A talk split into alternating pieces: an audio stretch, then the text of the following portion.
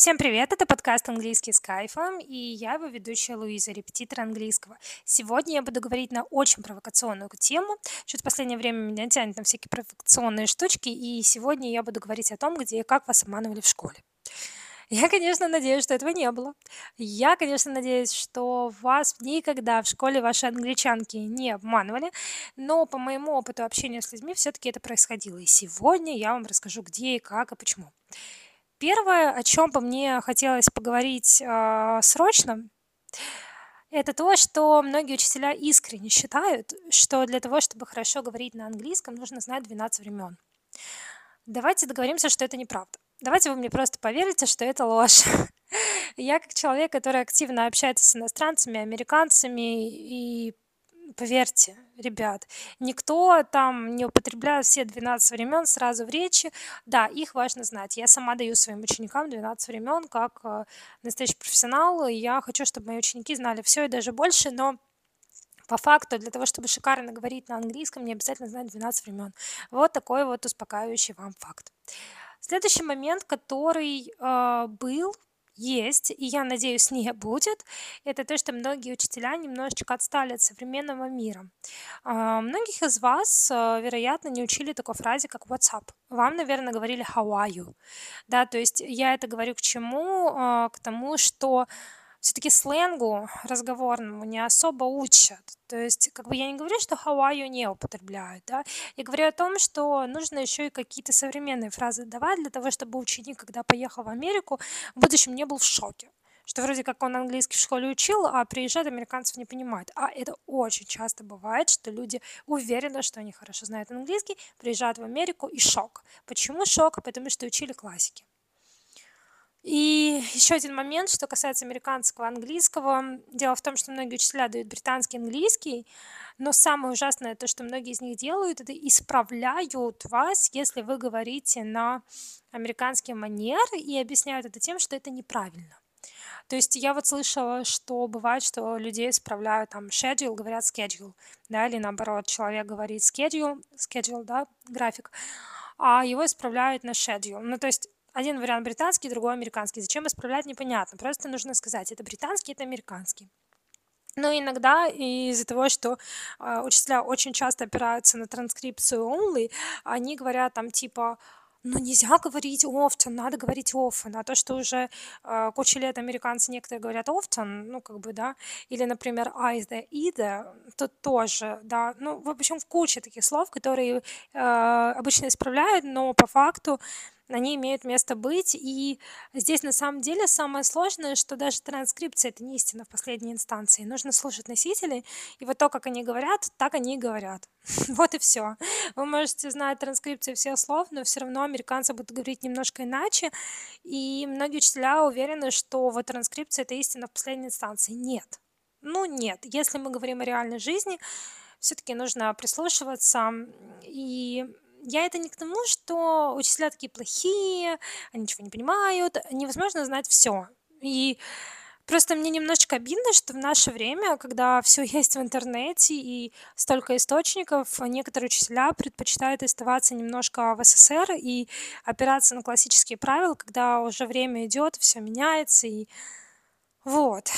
Следующее, о чем бы мне хотелось поговорить, это то, что вас, наверное, многих обвиняли за то, что когда учительница приносит магнитофон с записями, где британцы жуют картошечку горячую, что-то говорят, что если вы не поняли, а вы вот не понимаете иностранцев. Причем, знаете, это чаще всего бывало раз в год. Вот вам не приносили магнитофон, а приносят какой-то магнитофон, включают, но магнитофон это было в 2000 сейчас уже, видимо, не магнитофоны, наверное, включают. Вот, но не суть. И говорят, слушайте и записывайте. Знаете, вот это аудирование спонтанное. Ну, это все бред, это все вообще неправильно, потому что к такому процессу, как слушание, нужно привыкать постепенно, а не то, что вам не включали, не включали, тут принесли и сказали, слушайте, записывайте. Ну, кто так делает? Еще обычно эти диалоги абсолютно бессмысленные и непонятные. В общем, вот эта вся система с магнитофонами и аудио меня всегда бесила, и я считаю, что она абсолютно неправильная. И в этом плане очень благодарна своей учительнице английского в школе, которая нам английский по песням устраивала. Мы там разбирали песни Backstreet Boys. Это в сто раз лучше, чем нам бы включили там кассету с каким-то британцем, у которого во рту горячая картошка. То есть очень часто вас обманывали в том, что вам говорили, да вы не догоняете, да вы ничего не понимаете. Очень часто дело не в вас, а дело в них. Ну, как бы, да, жестко, но это так и есть. То есть очень часто, что учителя винят учеников, но на самом деле, э, что они сами сделали для того, чтобы ученик дал хорошие результаты. То есть как можно обвинять ученика в том, что он не понял аудио, если вы это аудио, ну, этот процесс слушания у него не, ну, его, его этому не научили. То есть вот э, это меня очень сильно всегда волновало, расстраивало и так далее. И что я вообще хочу сказать, что следует брать ответственность за свое знание английского самому. Потому что, понимаете, в математике вам дадут формулу, и вряд ли она ошибочная. Ну, вряд ли вам учитель математики ну, даст формулу, которая не существует, или там скажет, что трижды три это 33, понимаете?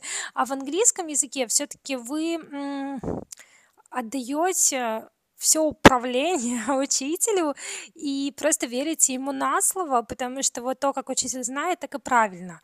Ну, так должно быть, но по факту нет. Очень часто, что учителя тоже допускают ошибки, и это нормально допускать ошибки, потому что они всего лишь учителя.